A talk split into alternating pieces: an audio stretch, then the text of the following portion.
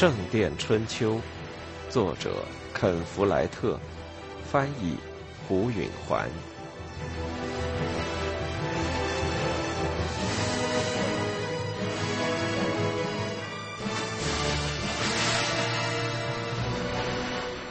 二，菲利普还不习惯单人独睡，他还很留恋寝室那种窒息人的气味，别人翻身和打鼾的声音，老年修士起床出去上厕所的动静。通常有一个人起夜，就会接二连三的有人起夜。老年修士的这种规律总是让年轻人很开心。夜幕降临后，独处一室，菲利普倒不觉得怎样，因为他总是累得精疲力尽。但在半夜，他只要起来清清醒醒的早祷，回来后就再也难以入睡。于是他就不再回到他那张又大又软的床上。说起来有点不好意思，他很快就适应了那张床，而是点起了火。秉烛夜读，或跪下祈祷，或干脆坐着想事。他有很多可想的。修道院的财政比他预想的要糟，主要原因大概是整个机构只能产生极少的现金。修道院是有大量的土地，但许多农场都是长期低租出店，有些交的是实物地租。多少袋面粉，多少桶苹果，多少车萝卜。有出租的农场由修士自己经营，但似乎从来没有生产过多余的食物可以出售。修道院的其余产业是他拥有的教堂，可以收到十一税。不幸的是，大多数教堂都由司铎控制。菲利普要想弄清其中确切的收支情况，很费周折。根本就没有账目。不过显而易见的是，司铎的收入甚微，或者就是他的管理太差，没法保证大教堂维护修缮之需。虽然多年来斯铎搜集了可观的珠宝器皿和礼拜用品，菲利普在有时间巡视修道院的极其混乱的产业之时，始终弄不清细目。但大体的轮廓还是清楚的。老副院长多年来一直从温切斯特和伦敦的放债人手中借贷，以供修道院的日常开支之需。菲利普明白了这种局面之后，很是沮丧。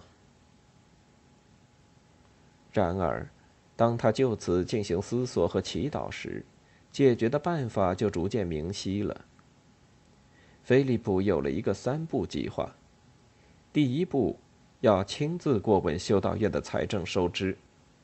目前，修道院的每个负责修士都管着一部分产业，其中的收入就作为他所负责任的报酬。司务、司铎、客房长、见习修士导师和疗养所长都有他们自己的农场和教堂，自然了，他们谁也不会承认有太多的钱。如果有了剩余，他们就尽量花掉。唯恐会被收走。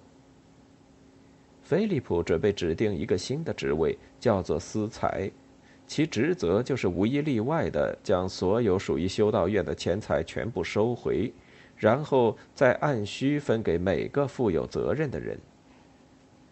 司财自然得是菲利普信得过的人，他首先趋向把这个职位给司务白头卡斯伯特。但跟着他就想起卡斯伯特厌烦写字，这可不成。从现在起，一切收支都必须记在一个大本子上。菲利普决定指定年轻的私厨米利乌斯兄弟担任司财。不管谁担任此职，别的负有责任的教士都不会喜欢这个主意。但菲利普是这里的领袖。而且了解或怀疑修道院财政困难的大多数修士，无论如何都会拥护这一改革。等到菲利普控制了财权，他就要进行他计划的第二步。所有远处的农场一概要收货币地租，这就可以结束长途运输的耗费。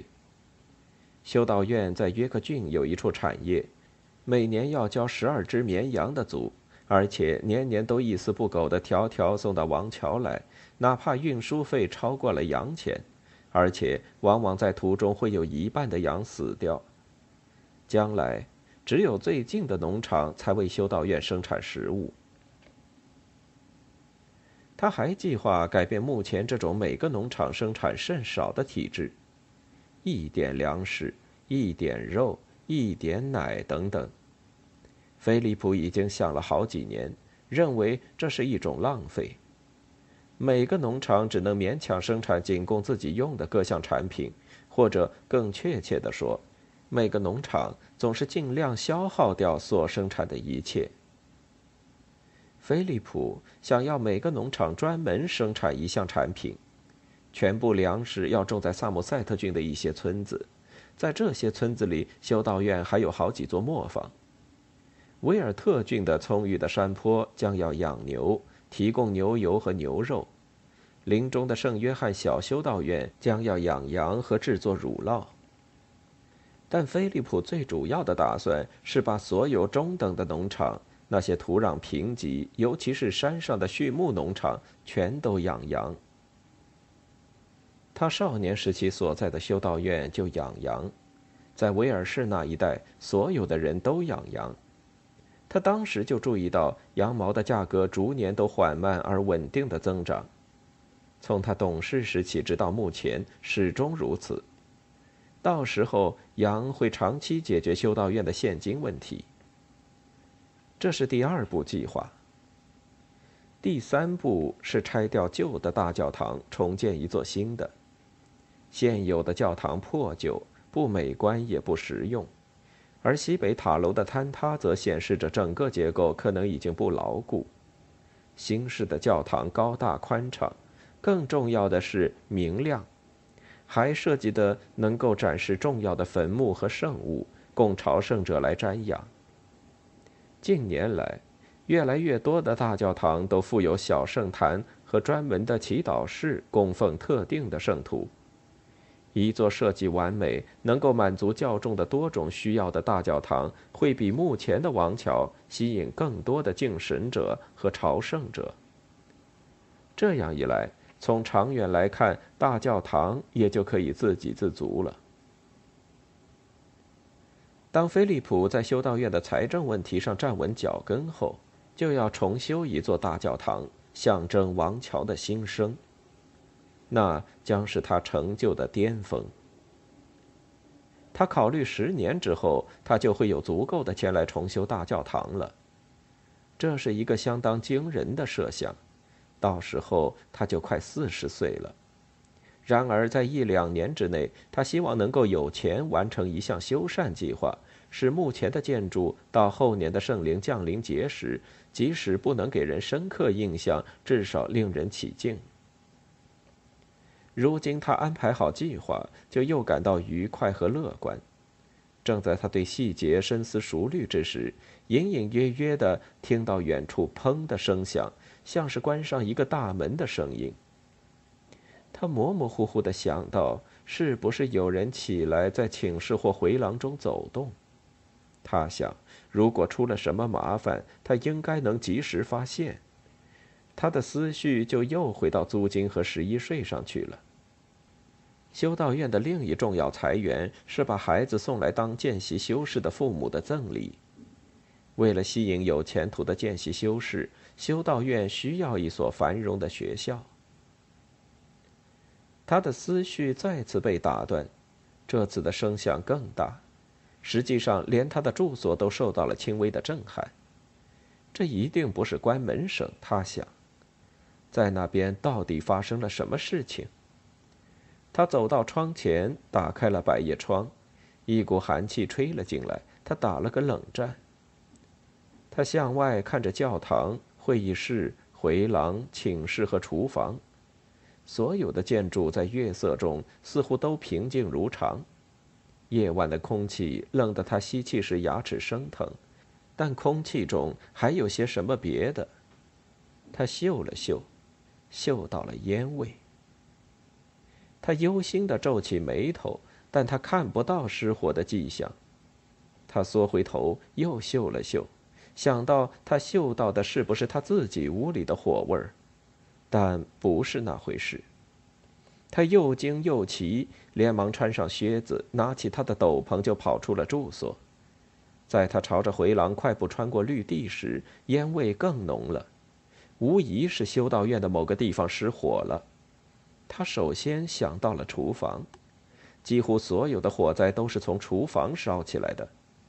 他跑过南甬道和会议室之间的通道，又穿过回廊的方院。如果是在白天，他会穿过食堂，直奔厨房小院；但夜间那里上了锁，所以他从外边绕，穿过南走廊的拱门，向右转到厨房的背后。这里没有失火的迹象，酒坊和面包房也没着火。这时烟味似乎淡了些。他又往前跑，从酒坊的角落里看过去，越过绿地，直望到客房的马厩，那里看来也很安静。火会不会在寝室里呢？寝室是总共两处有地炉的第二处，这念头吓了他一跳。在他往回跑到回廊的时候，他想象着那骇人的景象：所有的修士全都给烟熏倒在床上，失去了知觉。而寝室正在烧着。他跑到寝室门口，他刚到，门就开了。白头卡斯伯特迈步出来，手里还拿着一个灯芯草蜡烛。卡斯伯特劈头就问：“你嗅到了吧？”“嗅到了。”“修士们都没事吧？”“这儿没起火。”菲利普放心了，至少他的下属都平安。那又会是哪儿呢？会不会是厨房？卡斯伯特说：“不。”我已经查看过了。这时他知道没人有危险，就开始担心起他的建筑物来。他刚刚在考虑财政问题，他明白他目前无钱修缮。他看着教堂，那儿的窗子里是不是透出一点红光？菲利普说：“卡斯伯特，找斯朵把教堂的钥匙拿来。”卡斯伯特想到了他的前边，我已经拿着了。哦很好。他们匆忙沿东走道来到南甬道的门口，卡斯伯特赶紧开了锁，门一打开，烟就抽出来了。菲利普的心跳停了一下，他的教堂怎么会失火呢？他走了过去，一眼看去纷乱异常，在教堂的地面上，从圣坛到这条南甬道一带，有好几根大木头正在燃烧。这是从哪儿来的？怎么会有这么多的烟？听起来火势更猛的呼呼燃烧声是怎么回事呢？卡斯伯特叫道：“抬头看！”菲利普抬头看去，他的问题得到了回答：天花板烧得正旺呢。他害怕地瞪着那儿，看上去就像是地狱的侧面。大部分涂漆的天花板已经荡然无存，露出了屋顶的三脚架，黑乎乎的，烧得正旺，火苗与浓烟跳动着，翻转着，恶魔似的狂舞。菲利普站着不动，完全惊呆了，直到由于仰望而脖子生疼，他才恢复了理智。他跑到十字形的中间，站在圣坛前面，四下查看着整座教堂。从西门到东头，直到南北两条甬道，屋顶已经全部起火。在那惊恐的刹那，他想：我们怎么把水浇到那么高呢？他想象着一行修士提着水桶沿走廊奔跑。他立即醒悟，那根本就不可能。即使他有一百个人来灭火，也无法把足够的水运到高处来扑灭这吼叫着的地狱之火。整个屋顶即将烧毁，想到这里，他的心往下一沉。在他能凑够钱修起新屋顶之前，只好任凭雨雪落进教堂里了。整个屋顶从三角形的架子、铺板到钉在上面的铅皮，全都落了下来。菲利普和卡斯伯特全神贯注地盯着，完全把他们自身的安全置于脑后了。屋顶落在十字形建筑上的一个大圆拱顶上，落下的木料和铅皮的巨大重量把拱顶的石头部分压裂了，发出雷鸣般长的爆裂声，一切都缓缓地发生着。横梁慢慢地落下，拱顶缓缓地开裂，粉碎的灰泥徐徐地飘散在空中。更多的顶梁松动了，然后随着一声拖长而徐缓的雷鸣般的轰响，圣坛北墙的整体结构站立着，滑进了北甬道。菲利普胆颤心惊，如此牢固的建筑被毁的场面异常惊心动魄，如同眼看着山崩地裂。他从来没有当真想过会有这种事情发生，他简直无法相信自己的眼睛，他迷惑的晕头转向，手足失措了。卡斯伯特拽着他的衣袖：“出去吧！”他叫道。菲利普无法离开。他记起曾预计花十年时间克勤克俭，把修道院立于坚实的财政基础之上，如今突然之间。他得建一个新屋顶和一面新北墙，也许，随着继续烧毁下去，还会有更多的东西要建。他想，这可真是魔鬼干的事情。在这种一月份的寒夜，如果不是魔鬼，还会有别的什么让屋顶失火呢？我们会死在这儿的，卡斯伯特叫着，他的声音里。那种人类恐惧时的语调触动了菲利普的心。他不再看火，两人跑出教堂，进了回廊。修士们全都惊奇了，在寝室的门外挤着。他们出来时，自然想站在那儿看看教堂。司厨米利乌斯站在门口，督促他们别挤作一团，躲着教堂，沿着回廊的南走廊排成一行。建筑匠汤姆站在走廊中间。要他们转到拱门下面，躲开那条路。菲利普听见汤姆说：“到客房去，离教堂远远的。”菲利普想，他反应过度了。他们在回廊里够安全吧？但离远点也没什么坏处。也许这种小心是明智的。他想，事实上，我自己就应该先想到这点。但汤姆的小心使他思量起来。火势蔓延会烧毁的多快？如果回廊不够保险的话，会议室呢？在会议室的一个小侧室里，那儿墙很厚，又没有窗户。他们存放着一个箍了铁皮的橡木箱，里面存放着他们仅有的一点钱，外加斯铎的珠宝器皿和修道院的全部珍贵的凭照和所有权契约。过了不久，他就看到了斯库阿伦。一个在斯铎手下负责礼拜用品的年轻修士，菲利普叫住了他：“值钱的东西要从会议室搬走。斯铎呢？他不见了，神父。去找他，拿到钥匙，然后把值钱的东西从会议室搬到客房去。快跑！”阿伦跑走了。菲利普转向卡斯伯特：“你最后看着他完成这事。”卡斯伯特点点头，就跟在阿伦后边。菲利普回过头来看教堂，这会儿他的注意力不在这儿，火烧得更凶了，所有的窗户都透出了火苗的亮光。斯朵应该想到值钱的东西，而不应该那么匆忙的顾自己的命。还有没有别的事给忽略了呢？菲利普发现，当一切来得如此之快的时候，很难有条理的思考。修士们都转移到安全的地方去了，值钱的东西也有人照管了。他把圣徒给忘了，在教堂的最东头，在主教的座位之外，是早期英格兰殉道者阿道福斯圣徒的石头墓，墓里的木棺中盛着圣徒的遗骸，坟墓的盖子定期开启来展示棺木。如今，阿道福斯不似当年一度那样备受尊崇，但过去病人只要触摸一下他的棺木，就会奇迹般的恢复健康。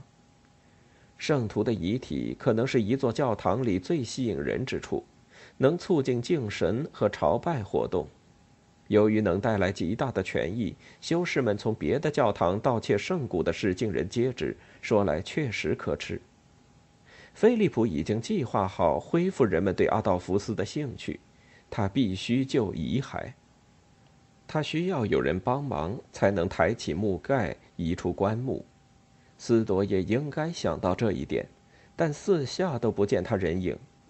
刚从寝室中出来的修士是雷米吉乌斯，那个高傲的副院长助理。他反正不能不干。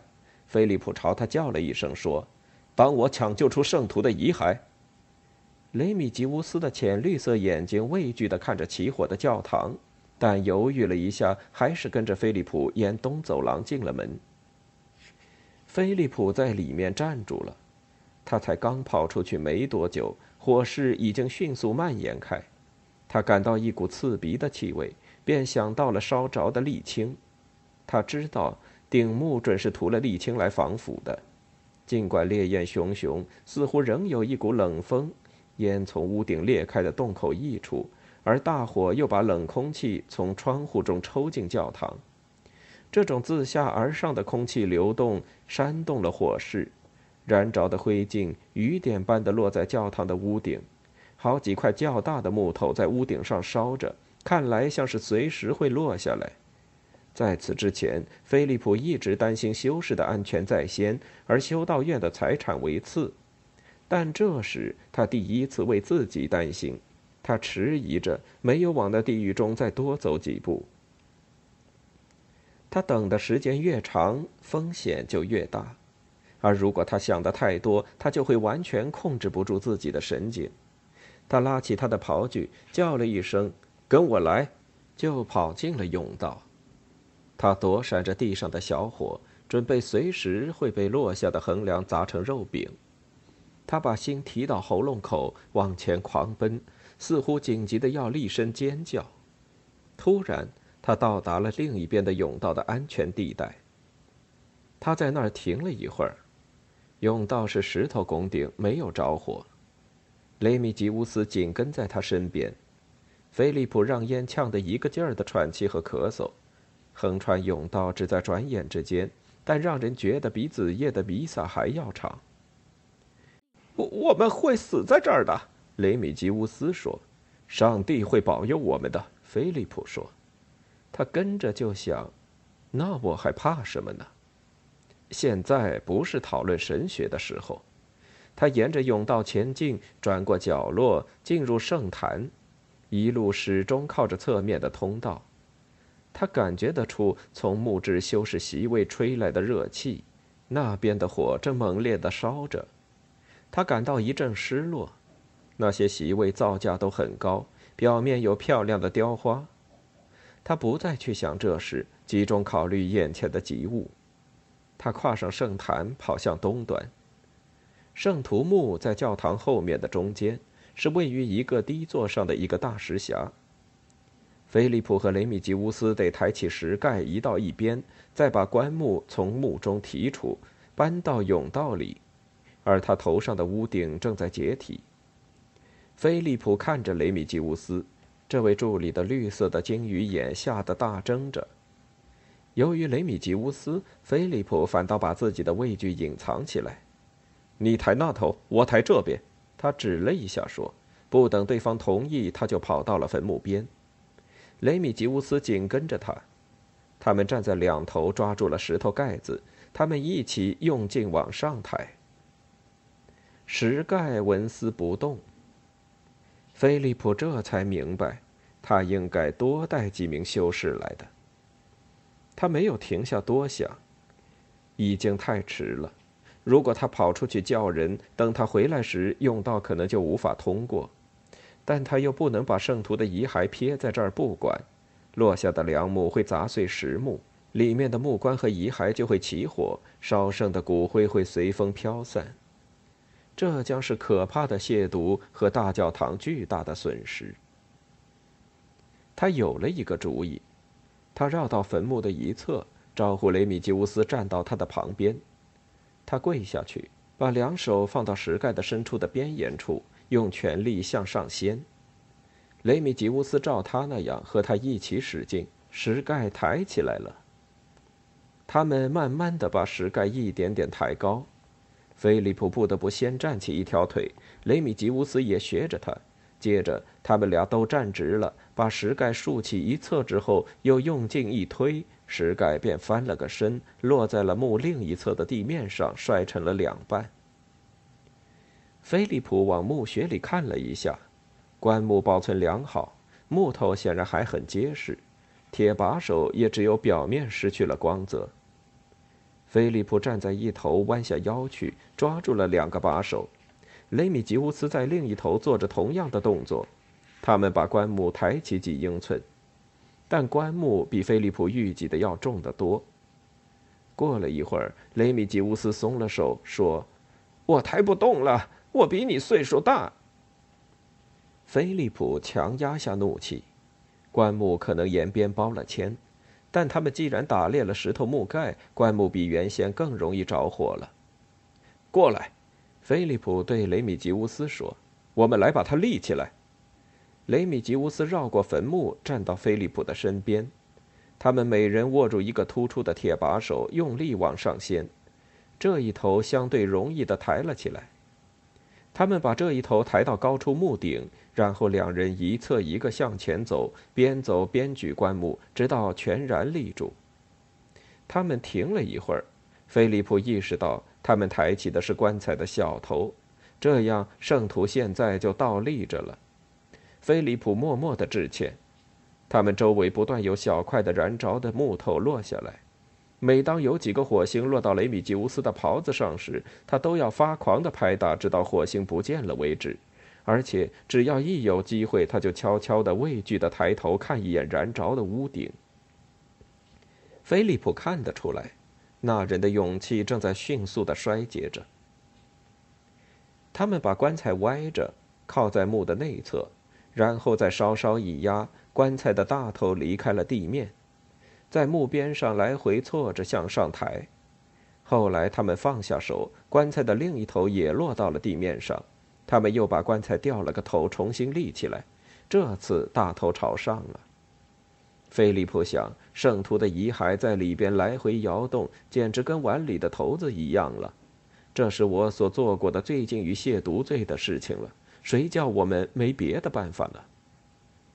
他俩每人握住大头的一个把手，把立着的棺材斜着朝前拖到相对安全的甬道里。棺材的铁脚在夯过的地面犁出了一道浅印。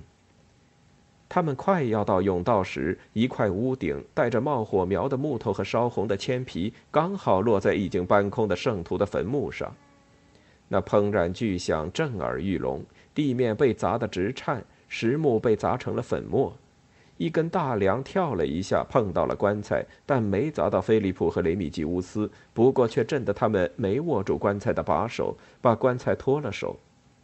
这对雷米吉乌斯可太可怕了！这是魔鬼干的事！他歇斯底里的叫着，跑开了。菲利普几乎跟着他。果真今夜有魔鬼在这里的话，谁也说不上还会出什么事。菲利普从未见过魔鬼。但他听过很多见过魔鬼的人的故事，但修士们是受教对抗撒旦的，而不应屈避。菲利普严厉地告诫自己。他放眼向前，打量了一下甬道的顶，坚定了一下自己，抓住棺材把手往前拖。他总算把棺材从落下大梁的地方拖了出来。棺木被砸了些瘪坑，也裂了几处，但并没有散架。万幸。他又拖了一段，一阵燃着的余烬雨点般的落在他的四周。他抬头看了看屋顶，火苗里是不是有个两脚的活物在那里幸灾乐祸的手舞足蹈？或者那只不过是烟柱呢？他又低下头看，发现他的刨居已经起火。他跪下去扑打着火，把烧着的地方平放在地面上，火立即就灭了。这时。他听到了一个声音，可能是燃着的木头的逼波声，也可能是魔鬼的嘲笑声。阿道夫斯圣徒保佑我，他喘着气说，又握牢了棺材的把手。他拖着棺材在地上一英寸一英寸的前进，那魔鬼有一阵离开了他，他没有抬头看，最好别盯着魔鬼。最后，他到了甬道里，觉得安全了一些。他后背生疼，被迫停下来，直了直腰。到最近的那一座门还有很长一段距离，那座门还在南甬道那边呢。他不确定能不能把棺材一路拖到那儿，而整个屋顶还不会落下来。也许这正是魔鬼在巴望的事情。菲利普禁不住又抬头看了看火苗。就在他看着的时候，那烟似的两脚活物躲到了一根黑漆漆的梁木背后。菲利普想，他知道我走不到门那儿。他往甬道前边看去，不由得想抛下圣徒，顾自逃命。这时，他看到米利乌斯兄弟、白头卡斯伯特和建筑匠汤姆三个实实在在的人正在跑来帮他，他的心高兴地加快了跳动。霎时间，他不敢肯定屋顶上一定有魔鬼了。感谢上帝，他说：“帮我一下。”他毫无必要的又补充了一句。建筑匠汤姆用评价的目光飞快地瞥了一眼烧着的屋顶，他似乎并没有看见任何魔鬼，但他说：“咱们得尽快办完。”他们每人抓住一个角，把棺材举到了肩上。即使四个人抬，也还是够重的。菲利普叫了声“走”，他们沿着甬道尽快地走着，人人都在重压下直不起腰。他们到了南甬道后，汤姆叫着“等等”，地面上烧着小火，而更多的燃着的木屑不停地掉落。菲利普透过缝隙看去，试图找出一条穿过火焰的路径。在他们停住的这一会儿。教堂西端开始隆隆作响，菲利普满怀恐惧地抬头看去，隆隆声变成雷鸣声了。建筑匠汤姆莫测高深地说：“太不结实了，跟另一个一样。”什么？菲利普叫着：“西南塔楼！”哦不！雷鸣般的巨响更大了。菲利普惊恐地看着，教堂的整个西端像是往前移动了一码。似乎给上帝的手推了一下，十多码的屋顶掉进了中殿，那落地的一状不啻地震，跟着整座西南塔楼眼看着就崩塌了，像滑坡一样滚进了教堂。菲利普惊呆了，他的教堂就在他的眼前土崩瓦解了，即使他能找到钱，也需要好几年才能修好，他该怎么办呢？这座修道院该如何维持下去？王桥修道院难道就此寿终正寝吗？其余三人迈步向前，棺材在他肩上一拽，他才算清醒过来。菲利普随着大家往前走，汤姆在火焰的迷宫中挑着路往前走。一个正烧着的木棍落在了棺材顶上，所幸他滑到地面上，而没有碰到他们任何一个人。过了一会儿，他们到了对面，穿过门洞，走出教堂，进入了户外的寒夜之中。教堂毁于一旦，对菲利普的刺激太大。他自己虽然脱离了危险，却毫无轻松之感。他们沿着回廊快步走到南边的拱门，穿了过去。当他们远离教堂那组建筑后，汤姆说：“这儿行了。”他们谢天谢地地把棺材放在冰冻的地面上。菲利普喘了好一会儿气，在这段停顿时间里，他意识到这不是惊慌失措的时候。他是副院长，他掌管这里，他下一步该怎么办？证实所有的修士全都平安脱险，大概是明智之举。他又深吸了一口气，然后挺直了腰板，看着其余的人。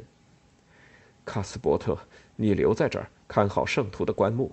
他说：“其余的跟我来。”他带着他们绕到厨房背后，穿行在酒坊和磨坊之间，走过绿地，到了客房。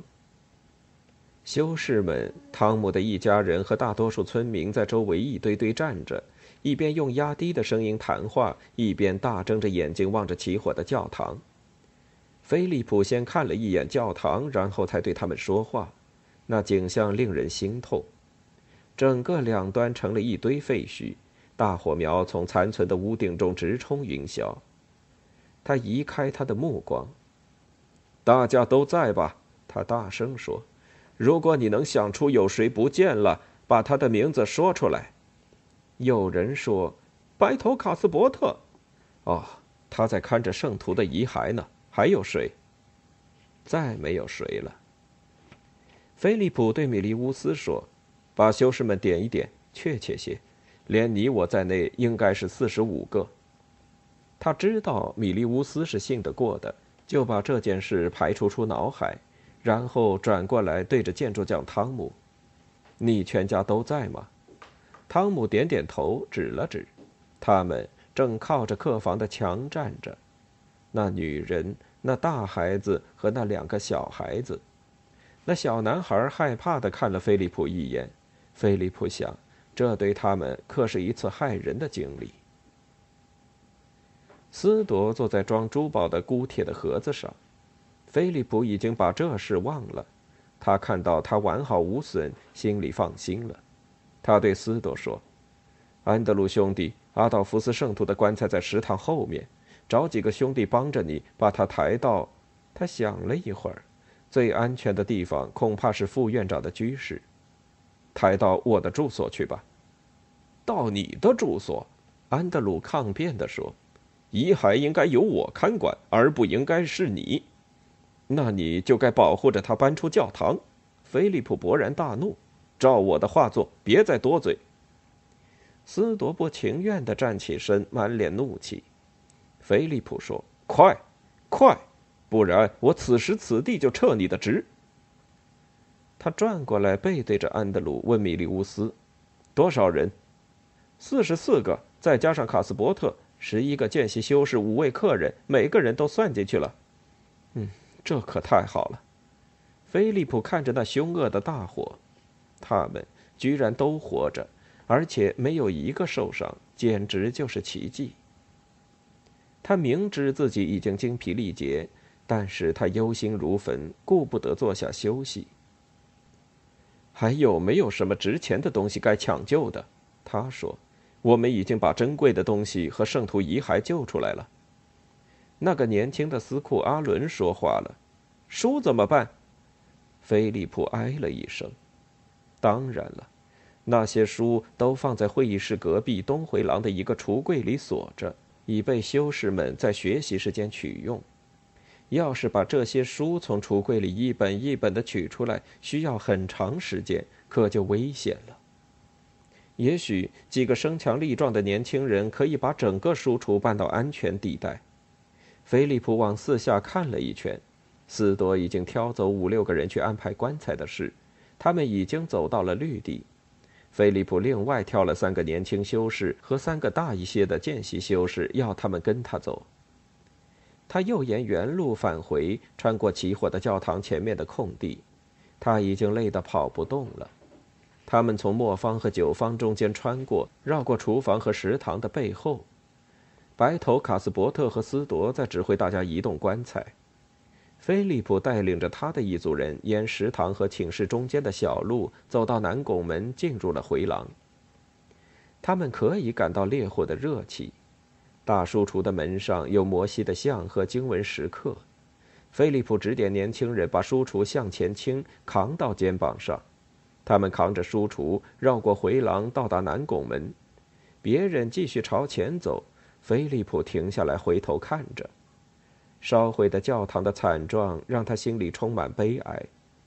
这时烟减少了，但火苗更旺了，整个伸展出来的屋顶都已经不见踪影了。